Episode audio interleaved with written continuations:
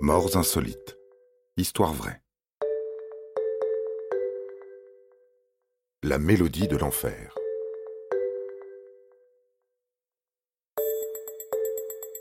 Que diriez-vous d'un peu de musique? Vous savez, cet art aux vertus relaxantes qui nous berce et adoucit nos mœurs. La musique peut aussi nous faire voyager, nous transporter, mais peut-être un peu trop loin pour certains. Alors, quand vous pratiquez un instrument, gare à ne pas trop vous éloigner de la réalité, car votre voyage pourrait être sans retour.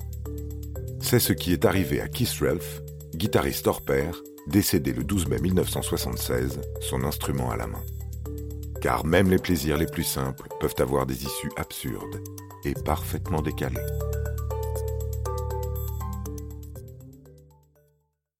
Keith Ralph est né à Londres en 1943, comme Mick Jagger, George Harrison ou les Pink Floyd. Depuis ses 13 ans, il jouait dans plusieurs groupes de blues ou rock en tant que guitariste, chanteur ou harmoniciste. Ses débuts laissaient déjà présager un destin de star. En mai 1963, Keith Ralph fonda le célèbre groupe de rock The Yardbirds avec le guitariste Anthony Topham, son ami de lycée. Avec sa voix de baryton et ses envolées à l'harmonica, Keith captait toute la lumière. Ses improvisations longues et ses spirales ascendantes contribuèrent à la sonorité singulière et psychédélique du groupe et posèrent les bases du mouvement hippie. The Yardbirds vit se succéder les plus grands guitaristes comme Eric Clapton, Jeff Beck et Jimmy Page. Pour une rockstar des années 60, les journées sont harassantes et les tentations nombreuses pour s'évader d'un quotidien épuisant. L'alcool et les drogues psychédéliques pullulent. Mais en tournée, Keith Ralph devait déjà lutter contre ses propres démons, sa santé précaire Asthmatique, il se battait contre des problèmes respiratoires tout en fumant beaucoup. Pour ce jeune homme fragile, assurer les concerts était un exploit, et il s'évanouissait fréquemment sur scène en suffoquant. Si bien qu'à 21 ans, il manqua de peu de succomber à une atelectasie. Cependant, ce n'est pas la santé, mais les ambitions personnelles qui eurent raison du groupe. Les différents membres préféraient poursuivre leur carrière en solo.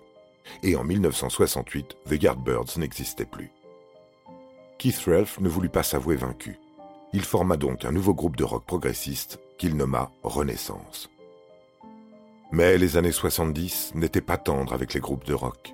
Les icônes tenaient le haut du pavé. Portés au nu et adulés par le public un jour, les bons musiciens pouvaient tomber dans l'oubli dès le lendemain s'ils ne faisaient pas partie des stars. Et Keith Ralph en fit l'expérience malheureuse. Keith Ralph avait à cœur de composer des morceaux innovants pour faire décoller son dernier groupe Renaissance. Cet objectif était tout ce qui lui restait, alors que sa vie personnelle se brisait. Ainsi, le 12 mai 1976, il descendit à la cave pour trouver de nouveaux sons à la guitare. Mais c'est la mort qui le trouva. Il pleuvait dehors et le musicien avait ses vêtements humides. Son ampli n'était pas raccordé à la terre et un fil était dénudé. Lorsque ce jeune homme au cœur fragile saisit sa guitare, il se fit donc électrocuter à l'âge de 33 ans.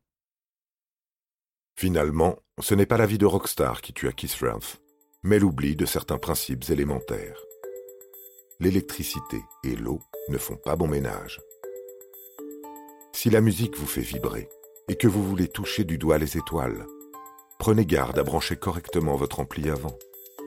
Dans le cas contraire, vous ne ferez qu'un aller simple vers l'au-delà. Vous avez aimé cet épisode?